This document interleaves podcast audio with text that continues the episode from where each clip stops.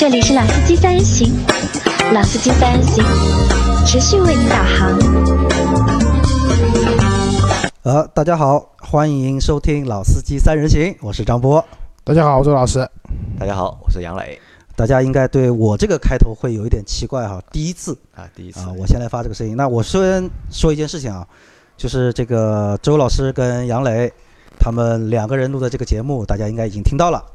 那我呢，又是很荣幸的 放了一次鸽子，那也是因为确实是公司的事情比较多，所以呢没有参加这次节目，所以先跟大家打个招呼。但是没关系，发红包就可以了。好，反正鸽子又回来了，红包开始又飞起来了。那今天呢，会有个不一样的地方，就是张波来做一个主持，来先带第一波节奏。那先说一件事情啊，就是我们的这个车贴啊，已经也做出来了，而且也在淘宝店上大家可以买了。现在好像已经是有三十几位小伙伴也买了已经，已经买了我们车贴，而且且陆陆续续有人把他们上车的照片发给我们了，对吧？那因为做这个车贴呢，还是希望说，一方面也是因为原来也真的有好多小伙伴在群里面说嘛，就是我们有没有一个组织，一个组织的象征，那这是一个点。那另外一个点呢，我们也是希望说，呃，从几个方面考虑吧。第一，如果说你在路上也能看到一辆贴着我们老司机三人行的车，那说明大家也是群友，这个可以打个招呼啊，什么啊，就跟过去最早车友会的时候，啊，我之前车友会是这样的，因为我现在不能摁喇叭嘛，对过去我们都是闪在后面闪个灯，闪个灯，对，对吧？那有一次我就被闪了，我想干嘛？我开的挺好，他干嘛闪我啊？然后那个后来他从我边上看过，哦，我发现他跟我车上都贴了一个那个我们车友会的 logo，所以我们是同一个组织的们是车友会的。然后我在后面也闪了他两下，对这个同一个组织的，还是有一种认同感、归属感吧。那另外一个点呢，也就是说，呃，因为也是希望说能够通过大家的，比如说贴个车贴，呃，也算是对我们的节目的一个算是一个很大的一个支持，也算是帮我们做了一个宣传。那从这个角度呢，我们也确实是，应该说不光是个车贴吧，是从我们节目做到现在，因为我可能是加入的比较晚。那周老师、杨磊他们这个节目做那么长时间，我们也是真的是非常感谢大家一直对我们的支持。那说到支持呢，就另外一个点就是，大家如果把车贴贴好了，把照片发到我们群里之后呢，及时跟杨磊跟我们联系，那我们这个车贴的钱就还是会退给大家。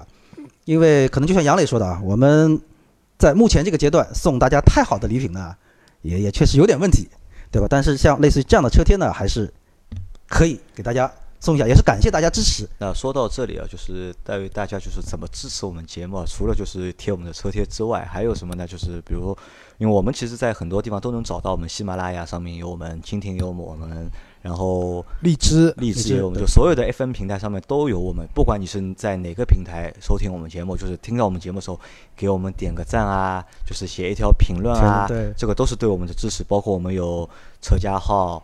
微信的公众账号，包括有微博，那其实都可以找到我们。那你们在这些地方看到我们之后，就给我们的内容点个赞，做一个转发或者写一句评论，那这个都是给我们最大的一个支持。对特别是什么？特别是在就是那些呃音频的平台，比如说大家听到我们节目，可能都是在喜马拉雅听到我们节目。喜马喜马拉雅呢，它它是这样来计算一个节目的一个权重的。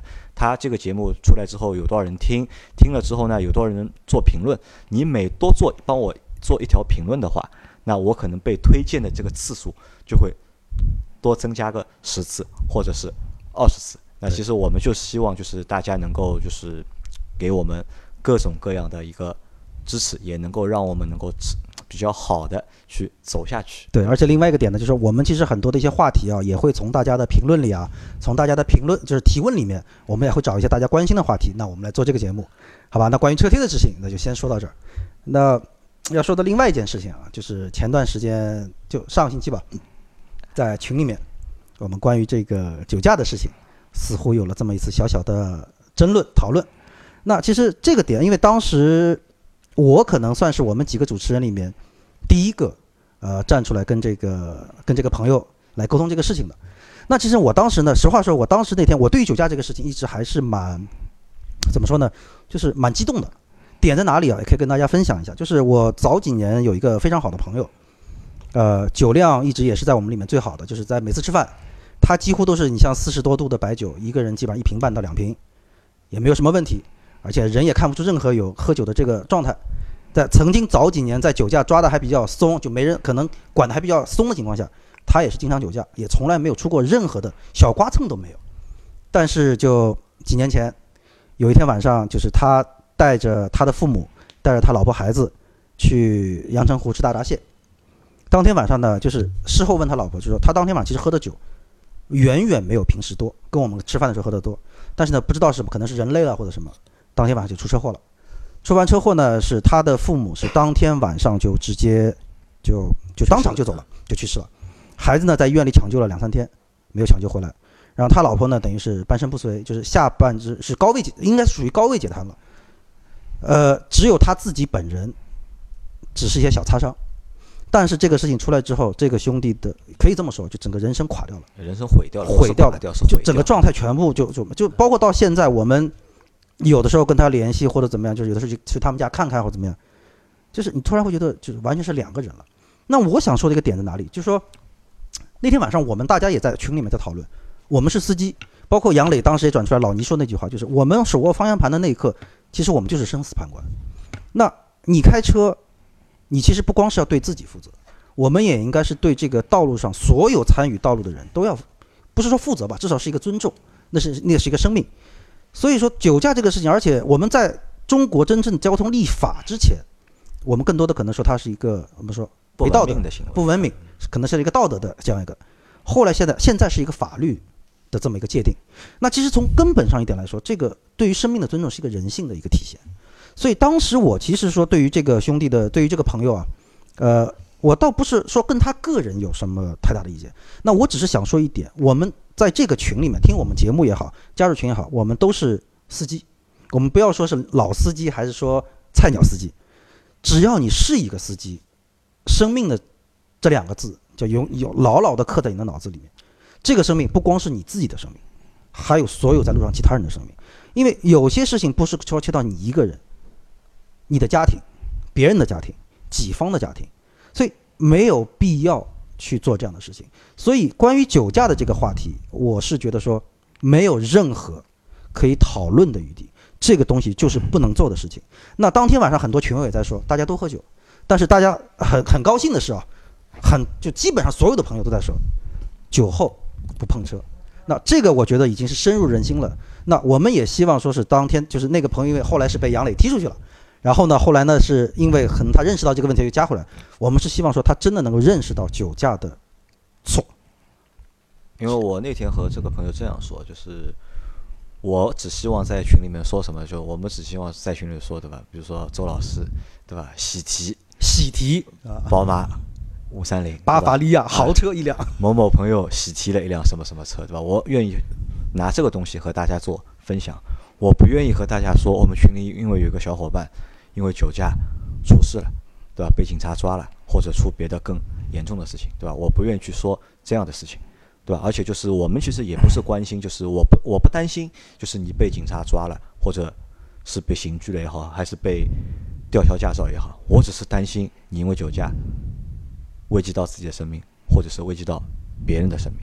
对，所以这个东西就是不管怎么样，就是我们是不提倡的。对，我而且就是就像就是张波在我们前一集上海话节目里说的一样，就是我们我也不希望大家在群里面去讨论。那是我说的。对，那是老周说老周老周说的，我也不希望大家在群里去讨论酒驾啊什么啊，不要去讨论类似于这样的问题这没得讨论这个不要不。要，这没什么好讨论。我不不管你酒量多好，车距多好，这个问题不要来和大喝酒家就是不开车不要和大家来讨论这个问题。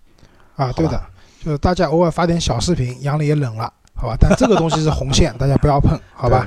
好好，那我现在这波节奏该交给谁呢？啊，带我这边吧，好吧，周老师继那我们今续带节奏。天其实跟大家讨论一下，就是关于汽车的三包，就是三包，其实大家应该都听过嘛，因为各行各业嗯凡是卖出来的东西，只要是正常的合法的东西，都有应该都有三包。哪三包知道吗？呃包修、包换、包退。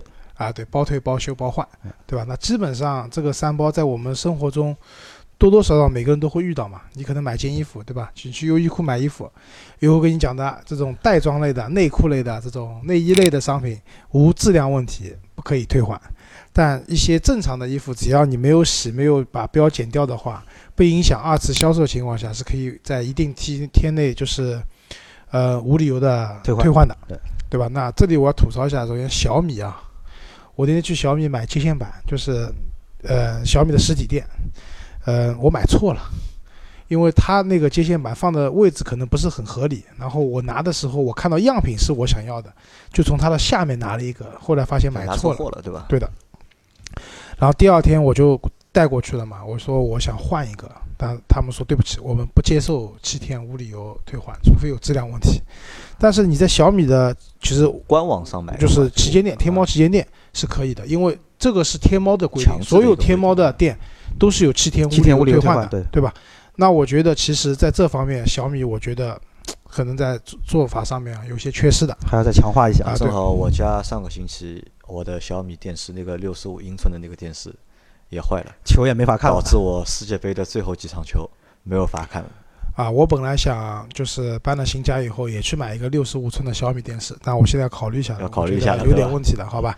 那啊其实我觉得是这样，就是我们现在的东西啊，就是不管是什么产品，质量都是越来越越好，对吧？三包这个东西就是好像就是很容易被我们忽视掉。忽视掉或者忘记，就是我们可能就周老师买了一个，因为周老师是买那个接线板是买错了，你需要去退啊或者去换，但是我们在平时其他的那些就是消费的产品上面，就是能够遇到需要去三包的这个情况，确实相对来说不多。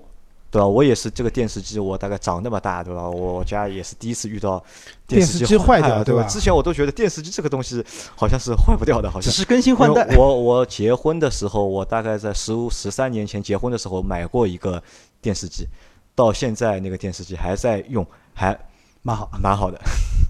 啊，对，好。那么其实这个东西啊，在我们日常的日用品里面，其实因为就像你讲的，第一，可能东西的价值不是很高，真的出问题了你也算了，啊，就不要就不对吧？要了。还有一个个就是你想想，电视机这种常规家电质量也是越来越好了，对吧？啊，总体来讲你可能用得到，但是在汽车上面，我觉得三包还是蛮重要的。对，因为汽车这个东西，你每天在使用，在地上滚啊，就是多多少少有会有些质量问题，各种各样的，就像我们讲召回，对吧？召回其实也是汽车三包里面规定的一个一部分，对吧？包修嘛，对吧？好那我来讲一下，就是我们现在实行的汽车三包政策呢，其实是二零一三年的十月一号开始实行的，对吧？包那个包换、包退、包修。那这里我简单的讲一下这个政策怎么样，就是什么叫包换，就是说你车子要换换一辆嘛，但是汽车里面没有无条件说我这个颜色不喜欢的我要换一辆啊，这个不行的，对吧？呃，因为大家知道就车一落地嘛，就打八折了嘛。那么什么情况下可以换呢？它是指同一部位、同一部件维修超过五次还没有修好就超过五次还没有修好啊，的情况下，那厂家或者说经销商对吧，有义务给你换一辆换一辆同等配置，或者是有如果说这个配置没有了，对吧？就像之前杨磊跟我们讲，就是奥迪会出一个叫什么技术型 Plus，它可能原来技术型没有了，它要换一个同等或者更高配置的车型给到你，那这是包换。包换，那大家想一想，车上会有什么部件修五次都修不好的吧？好像没有啊，因为我做这个行业那么多年，好像身边还没有遇到过买车回来就是要换的人。同一部件哎修五次，这个好像真的是很少。就我看到最多的就是包换或者包退的是什么情况？是买了一辆车，这辆车之前是事故车，就是之前有哪个地方是修过的，就是销售在销售的时候啊，他隐瞒了，没有告诉你，对吧？这个是欺诈了，已经超出三包的范围了。赔三，对吧？但这个案例之前有发生过一件事情，就是，呃，好像是杭州那边吧，浙江那边吧，有一位女士啊买了一辆奔驰玛莎拉蒂，买了啊，奔辆奔驰，奔驰啊，那辆奔驰后来发现啊，它的尾部是明显补过期啊，的，补过的啊，对，嗯，然后就可能就是后来打官司嘛，就就是官司呢是女士赢了，但是呢就是她是退一赔三嘛，这辆车比如说三十万，退一对吧，还赔三还是赔九十万嘛，对，一共还一百二十万给他，但是呢法院只是说这是局部诈骗，所以就是说这辆车整车子都是好的，就是那个地方有问题，那评估一下这个地方可能两万块，那么退两万赔六万，是这么个概念，对吧？那所以在实际的操作过程中啊，就是如果对刚才正好杨磊讲到了嘛，就是买到这种事故车什么的，那我觉得就是现在可能啊，就是大家在因为对个人来讲打官司是一件很烦的事情，对吧？但是我觉得如果你买到这种车，也不要太担心，该投诉投诉，该取证取证，对对吧？一定会给你一个相对来说比较好的结果的。嗯、毕竟来讲，就是卖这种事故车、瑕疵车给客户的，因为事故车肯定会赔的，我觉得。因为那种车可能叫瑕疵车，可能在运输过程中被碰掉了，然后他们补过漆的这种情况呢，可能相对来说不一定会全赔给你，但是争取自己利益正当正当利益的最大化，我觉得也应该做的，对好吧？那刚刚讲到就包换嘛，就是我我以前遇到过就是质量最差的，就是返修率百分之三百的一辆车，是林荫大道，林荫大道啊，别克的，就是就别克以前有辆林荫大道，大家知道对吧？就这台车，其实这台车还可以的，我开过一段时间的，就车的油耗也不是特别高，它用的那个霍顿的发动机，对，霍顿发动机，然后 V 六加后驱，其实车的整个静就是那个静音性啊，各方面啊做的很不错的。但这个车为什么中国会这么的卖不动？其中有个很重要原因就是销售不愿意买这个车。销售讲，我宁愿卖君越一辆车卖出去，我五百块提成，我也不要这辆车卖出去我提两万的提成。为什么？这个车卖出去，客户肯定打电话回来骂我，因为这个车当时啊，就是我也不知道它它的品控怎么做的，就是各种各样的问题。就一辆车，什么叫百分之三百的返修率？就是买回去以后回 4S 店至少修三次嘛，就是这样一个情况。但是好像也没有达到我们国家规定的这样一个怎么讲，就是同一部件修五次的一个水平，对吧？所以那我觉得从包换这个角度来讲，其实我觉得这个政策有点宽松了。对于一辆车来讲啊，就是同样道理，就是以前我们买就是液晶电视机或者显示器的时候，就会有坏点和亮点的说法，吧？对坏点，我我这我当时突然发现，我爸妈家那个索尼电视机里面有个坏点呢，有个有个有个坏点。那后来我查了一下，其实国家对这个也是有规定的，要三个点以以下是不换的，好像。三个点是什么？知道？是在一个区域里面，就是你把一个电视机要画成一个九宫格，一个格子里面超过三个点，才属于质量问题，可以更换。就如果说你运气不好买到了一个麻子，对吧？每个每九个格子每个格子各有两个点，没用。那你也不能换。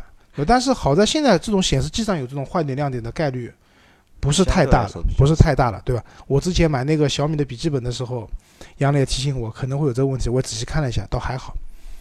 呃，所以呢，我觉得就是相对来说，就是关于这个包换的这个政策，总体来说，我举这个例子来讲，相对来说是比较的宽松了，好吧？好，接下来讲包退，那车子要退给你的嘛，对吧？那退给你的话，要什么情况呢？就是说车上的一些比较重要的、涉及到安全性的配置，维修两次以上无法修复，可以退，当然也可以换。你觉得是退难还是换难？嗯对，叫我肯定是退了。因为退比较难还是换比较难？我觉得应该是换换比较难。应该是退比较难，我觉得。没有，因为哦另哦另外一个点在哪里啊？就是说，呃，包退的这个原因啊，就是两次以上，这是个原因。我不认为是单车的问题，或者我你这辆车能够在这些关键部位，诶我要让我修两次的话，我会对你这个品牌完全丧失信心。所以对于我来说，我一定会选择退而不你想车上相关的这种安全性的，无非什么刹车，刹车，嗯，对吧？还有你的主动的安全系统，比如说什么 ABS 啊、ESP 啊这些东西，对吧？机油增多应该和安全性关系不大吧？对，不然我觉得 CRV 都能退了。呃，那么包退，但是包退呢，它这个细则里面没有讲清楚一点，是说，因为大家知道买车的话会产生购置税，对对吧？保险就算了，因为保险你用了嘛，对？因为随着时间的流逝，你保险用掉了，它购置税退不退，我倒真不知道。就哎，原则上来说，就是从比较理想化的层面来说，我这个车不是因为我的问题，对吧？我退掉了，那购置税怎么说？就理论上说应该，那客气点说，应该是打一个折扣，就说你这个车用了多少天，有没有可能做这么一个事情？但是理论上来说，因为购置税是跟车绑定在一起的，我车都退了，你购置税应该也退了。啊，所以什么？就是其实啊，就是相对来说，我们遇到这个退车的情况还是少，少，所以这种案例少，所以我也不是很清楚购置税到底怎么处理啊。那好，接下来讲包修嘛。那包修大家要理解，基本上现在车子规定，就以前在二零一三年以前的话，国家规定是两年质保期，对吧？那公里数有长有短，甚至好一点的，人家不限公里数。对。那么，呃，二零一三年十月一号以后规定是三年六万公里，是最基本的一个那个就是保修的一个保修的一个范围，对吧？啊，这里补充一下，刚才前面讲那个包修啊，就是那个啊，不包换那个一条，就是说同一部件五次维修的话，它要在两年五万公里以内，就超过两年了也不行了。也不行。啊，这里补充一下，那么在这样的一个期限里面，如果你车子出现了因为自身质量原因需要维修的话，那大家都知道，就就有一句话叫索赔索赔，嘛对吧？那去 4S 店索赔厂家维修，对吧？那么，但这里面有一点大家可能不知道什么，就是说有的时候你的车子，因为可能你买一辆小众车，或者说你这个车坏了东地方比较妖怪，没有配件，需要去调配件或者从厂家进配件，需要等时间，导致你这辆车会等，对吧？我以前知道，比如说那个时候沃尔沃刚进进口卖的时候啊，一块玻璃等三个月。啊，我原来一个朋友买过那个老的进口的那个捷豹，就老款的，一扇车门，等了差不多有四五个多月、六个月将近。呃，我朋友以前买过一辆菲亚特的凌雅，这是小众车的中的战斗机，对吧？他好像跑高速的时候被石头弹到了，弹坏了一个雾灯吧，那个雾灯等了半年也没等到，就是，呃，那我讲这个原因是什么？就是如果现在的从一三年开始就规定什么，就是如果你这辆车因为质量问题需要维修，那么包括等配件的时间在内，只要超过五天。4S 店或者厂家是应该给你提供那个代步车的，对吧？当然没有这有个前提的是质量问题啊，你撞掉要不算不是说你车要维修，他要给你一辆车。这点大家可能都不太知道的。那这这里可以提醒，就听了我们节目啊，可以提醒大家，万一你的车子发生这样的情况的话，你可以理直气壮的问 4S 店，对吧？拿辆试驾车过来让我开两天，对吧？如果对方不提供车的话，也可以，那就是提供一个合理范围内的，嗯、交通补贴。交通补贴，嗯，对，啊，这也是一句很有艺术的话，就是什么叫合合理范围内的，对吧？那这个就是协商了嘛。那我觉得至少合理范围就是我每天上下班的这个，我每天上下班打车，对吧？大概多少钱，对吧？或者是说我现在去租车网站，我租一辆车，每天多少哎钱，？说到这个问题啊，有没有可能就是说打车租车不算，你坐地铁、坐公交我给你报？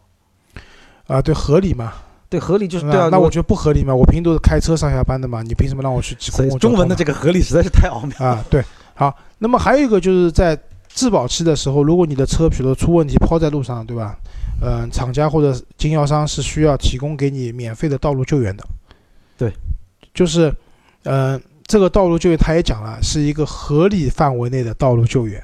就打个比方，你在新疆，你要拖回上海，大概是不行的。对他你可以拖到就近寻找 4S 店，新疆的附近的那个，就新疆最近的 4S 店可以帮你拖过去。而且也是好像有公里数的限制。啊，对的。那这两条呢，大家就因为现在知道，比如说你买保险会送你什么道路救援，对吧？蛮多的，或者怎么样？那其实需要道路救援无非几种情况嘛，一个是你车子出问题了，没电了，抛锚了，对吧？锚了，没油了，啊、没油了，对吧？那没油不算质量问题，对吧？啊？没电了可能也不算质量问题，就像周老师一样忘了关大灯了嘛，对吧？但是如果是因为质量问题抛锚了，其实这个时候是理应有你的就是这辆车的厂家来负责你的救援的，呃，所以保险提供那个救援，还有一种就是出事故嘛，出了事故以后你放心，4S 抢着来帮你拖，抢着来帮你拖，对，因为维修事故车是，尤其撞得很厉害的情况下，这个绝对是赚大钱的。我记得我有一次，我有一辆我那个宝马幺幺八，就给我朋友开嘛，就是把轱那个辘撞断了。啊 把那个前前前悬的那个就一个就是支杆就吊臂就是撞断掉了，你知道吧？就是当天就是拉到了就是那个定损的地方嘛，定好损之后，就是 4S 店的人找到我，然后和我说你这个车就我现在就帮你拖走，然后保险公司的人再把我拉到边上，他说啊你这个车不要不要去四 S 店修，对吧？去我们保险就是定点的修理厂定点的修理厂修，我看你身上还有别的伤，对吧？我帮你一块带掉，一块补掉。啊，对的，我之前的明锐有一次撞的也蛮厉害的，就直接到四 S 店去修，我就跟他讲，我车上所有地方全部帮我补好，再送我一次保养啊，没问题，对吧？因为修车确实蛮赚钱的，对吧，所以呢，就这里的话也提醒大家，就是遇到这种情况的话，可以是合理的实实就是行使你对这个三包的应该享受的一些权益，好吧？那么这是我们二零一三年出台的规定，其实离现在也就五年左右的时间，也算蛮新的一个规定了。但是呢，在这个这个规定是国家规定的一个最低的标准，就是任何一个在中国销售的汽车厂家，你提供的这些服务。这些质保是不以不能低于这个标准的。那我们就之前会看到一些品牌，就是它的服务是高于这个标准的，比如说雷克萨斯。对，雷克萨斯规定是它的那个呃汽油版的，就是纯汽油版的车型的话，它的四年十万公里的质保。然后那个 hybrid 的车型，就是混动车型的话，厉害了，六年十五万15万公里的质保，而且在整个质保期内，嗯、好像说除了轮胎不保，其他的易损件，包括雨刮、刹车片，都是可以那个更换的。那我觉得相就为什么我们对雷克萨斯就是有一个比较好的印象，就是很大程度上是因为它在大家只提供一个基础的保修服务的这种质保的这种服务的情况下，它给到了一个相对来说更高级版的这样的一个服务啊，包括还有那个免费的保养，对吧？对，免费保养，对。啊，免费保养。但是雷克萨斯以前免费保养用差的机油的，现在也用全合成啊。对，当时都是半合成的吧？都是。其实，其实日系三强就是英菲尼迪、雷克萨斯，还有阿库拉、讴歌，其实都有类似的这样的服务的。但我们其实以前也有很多文章去计算，呃，你比如说四年，对吧？免费保养，它这个保养其实是规定，也不是说你可以无限制用的保养。在这样的情况下，呃，你可能就送了你十次保养嘛，其实算下来也就两万块钱，对吧？那不是一个很真的很天文的数字的。但是会这个会给车主的感觉什么呢？就是我很省心，对我不用操心了，对吧？这个车有什么问题，反正就交给你，你帮我搞定。对，其实大部分的汽车消费者都很善良的。你别看论坛里面，比如说有的人车子出问题了啊，就骂爹骂娘，对吧？骂什么？一旦帮他修好了，也就高高兴兴的把车开走，而且还会很感谢，对，很感谢这个修理啊，要解决问题啊。对的，所以大家其实大部分的汽车消费者，或者说中国的消费者都是很善良的。你只要帮我解决问题。我就很高兴了，对吧？啊，那说到这里啊，我问两位一个问题啊，就是我们在买车的时候嘛，都会有最基础的一个三包的一个服务，对吧？包括就是周老师前面说的某些品牌，它它的或者是某些品牌下面的某个特定的一个车型，它能够提供更多的一个就是延保的一个时间，或者是保修的一个范围。那你们觉得这个东西对你们在购车时候会有吸引力吗？呃，还是会有的。如果同等两部车。在我心中的权重差不多的情况下，谁提供的服务更好？对，那相对来说是会有一定的吸引力的，是会有吸引。对，而且对于买车来说，就买车就是一锤子买卖，但是用车是一个长期的事情，所以你能够在这个长期我用车的长期的时间段内，来让我觉得省心，不用去操心，不用担心万一出什么问题该怎么办的话，那个在说差不多类型的车型、差不多价格的时候，一定会占了一个很蛮重要的一个。这个购买决定因素的。好，那在这样的一个情况下面，我就是从其实我从去年发现啊，就是很多新的车型上市之后啊，他们就是有了很多就是新的一些就是包的这个质保的政策啊内容和政策。比如说，我们拿最近的一辆车，就是领克零一上市的时候，我看到有一张领领克零二应该是零二在上市的时候，我看到有一张海报，它上面写的是他们有一个新三包的一个服务。就是一个是终身的一个质保，就是它不是三年，也不是六年，也不是九年，它是终身的一个就是质保，这是第一个。第二个是它是终身的一个就是道路的救援，也是终身的。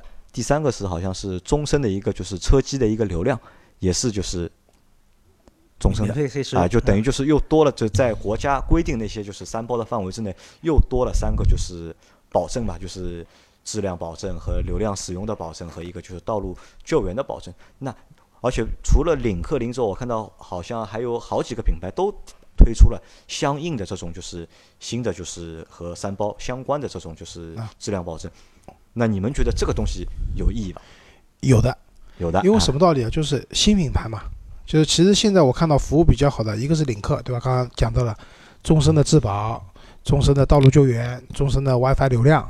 对吧？还有一个就是未来，对吧？未来是讲就是车子你买了它什么服务无忧啊、能量无忧的服务以后，车子也是有很多相应的服务，包括未来是提出说，如果在我你车子不管是撞了还是怎么样，修车只要超过一天，提供同同等级的代步车，代步车，它好像说 GLC 嘛，对吧？那么对于新的品牌来讲，你怎么让消费者记住你，给出一些和别人不一样的产品，和别人不一样的服务？那相对来说就是容易让别人记住你嘛。对，而且说到这个问题，还有一个点在哪里啊？就是说，呃，第一，现在的汽车工业，无论是技术研发层面，还是说装配生产层面，那这个技术已经是非常的成熟完善了。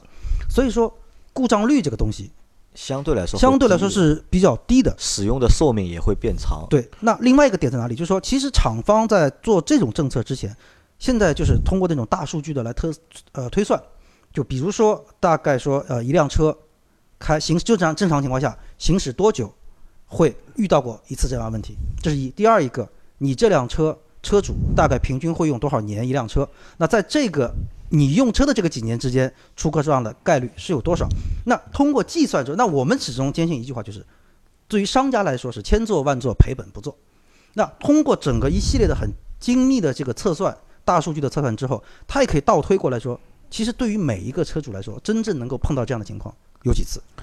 那张波讲的呢，一个我同意的，就是车子这个东西啊，呃，相对来说就是在这个有限的这个质保时间里面啊，总体来讲出大问题的概率不高的，但是呢，小问题还是很多的。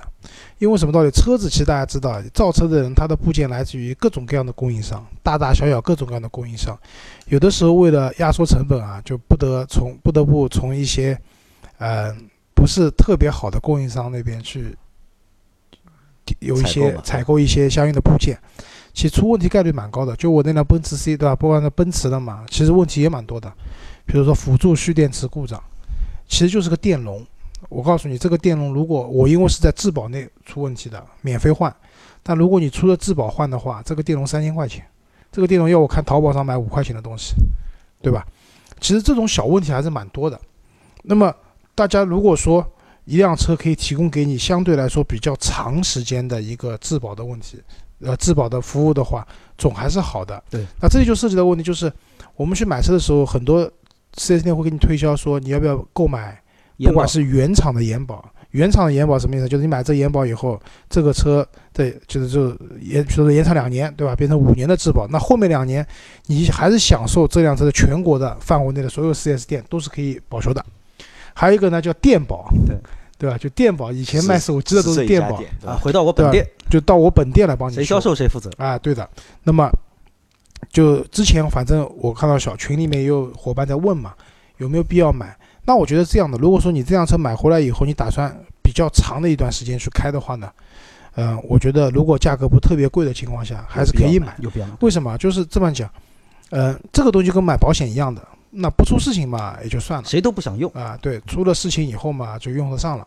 而且大家知道，车上有很多那种部件啊，很有可能是在三年以后，对，就就正好刚刚出保过了以后开始坏了，对，那这个时候一些维修费用可能是蛮高的。那么买一个这个东西是 OK 的。但是如果像周老这样，基本上三年左右就换车了嘛，那我觉得可以不买。什么道理呢？因为我本来觉得我那个车，因为当时我我没买，是他送了我一年的延保。我后来还去确认过，这个延保的送的还算，就冠松当时送给我还算良心的，确实是原厂的延保，就是全国的奔驰 4S 店都可以保修的，不是电保对吧？不是电保，对的。那么我就跟他们讲，我这个车还有一年的，因为三年了嘛，别正常情况这辆车就脱保了。但我这个车还有一年的保修，我觉得理论上来讲，我这个车可以多卖钱，对吧？但 但事实上，就是你有延保的情况下，对这辆车的溢价几乎没有帮助。那么，所以如果说你不打算很长期开这辆车的话，那延保我觉得也可以不用买了，因为对你将来买二手车并没有，就跟你改装一样的，你改上去的东西都是不值钱的。对，而且现在基本上来说，车在两三年的时间内出问题的概率，实话说真的也不是。而且就像。张波前面说的，就是羊毛都是出在羊身上，羊身上嘛。就前面我说到那个三个新的那个就是服务，就是终身的质量保证，对吧？其实它其实下面有条款，只是针对首任车主。对首任车主，对就你把这个车卖了之后，二手车是就就不享不享受了，对吧？我们想就一辆车你能开多少年？听上去终身可能是非常长，你可能这辆车可以开十年或者二十年，但。目前这个情况下，我看啊，就是像特别像我们这一代人，可能一一辆车能够坚持过五年的，已经算比较长的一个时间了，已经。啊，我最长一辆车就开了五年。最长的一辆车开了五年，对吧？那像我的话，可能基本上没有一辆车能够熬过三年的。对我差不多一辆车是开了五年多，跑了十三万多公里。那所以就是你本身就在一个就是质保国家规定的一个质保的一个时间之内，他再给你的这个就是终身质保，其实意义就不是很大，对吧？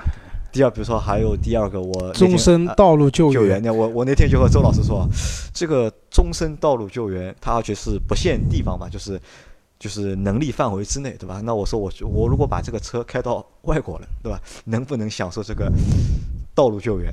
那周老师就直接回答我一句：肯定可以。但是他是只是说了能够提供这个道路救援的服务，但没有说是免费，收费还是不收？对。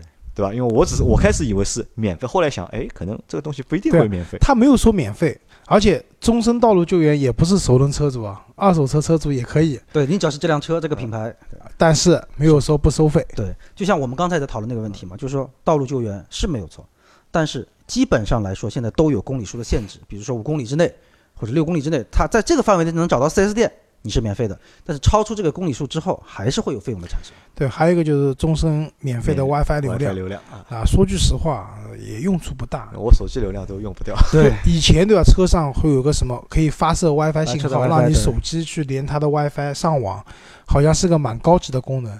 但是那个年代可能流量手机流量比较贵，对吧？然后大家都不舍得用的情况下，就出门都要找 WiFi 的。现在大家我相信在用手机的情况下，出门找 WiFi 的习惯已经被改变了吧？现在我是能不用 WiFi 尽量不用 WiFi，对，我也司机的速度还快一点，对我我也是能不用 WiFi 就，因为我们的手机现在真的真的是司机很快了，司机速度非常啊非常快，，而且资费非常便宜。对，对吧？所以这些东西其实乍听上去很牛、很牛的一些东西啊，，啊都是终身，对吧？呃，实际上真的你在实际使用过程中对你的帮助未必有想象中那么大。而且打个比方讲，未来还讲了说，你的车子不能从事营运，营运对，为什么不可以呢？我买这个车，我为什么不能营运呢？哎营运你是高强度使用，高强度使用，人家开三年出问题的，你可能开一年半就出问题了。所以从这个角度来说，那它限定你这个营运的问题。啊，对啊，那但问题是说，我买辆车回去，我愿意跑滴滴，为什么不可以哎呢？，所以这个点就像我刚才说的，就是厂商其实很所有的政策在推出之前，一定会是有精密的计算，绝对不会说哦，为了让你们高兴，或者让你们觉得我很牛逼，我就是舍弃一切成本，不可能的，一定会有大数据的计算，就是说你到底多少万公里或者多少时间会出问题，在这个范围之内，对我不会造成太大的影响。我推出一个看似很噱头的一个东西众生了，但其实对于首任车主来说，或者说人家说非营运车辆来说，正常老百姓现在买一辆车，一年能够跑个两万公里，就算是还不错的很了多了已经。啊，跑不了对吧？老倪可以，就是老倪这种脚头比较散的人可以。对，吧所以但是你营运车辆你就不对了，你一天你跑个什么三百公两三百公里都不是很稀奇的事情。啊，对，所以回过头来讲，还是什么，就是除了国家规定的基础的三包以外，很多厂家推出来的就是所谓的新三包也好，那很多事情还是那句话，就是买的没有永远没有卖的精，对对吧？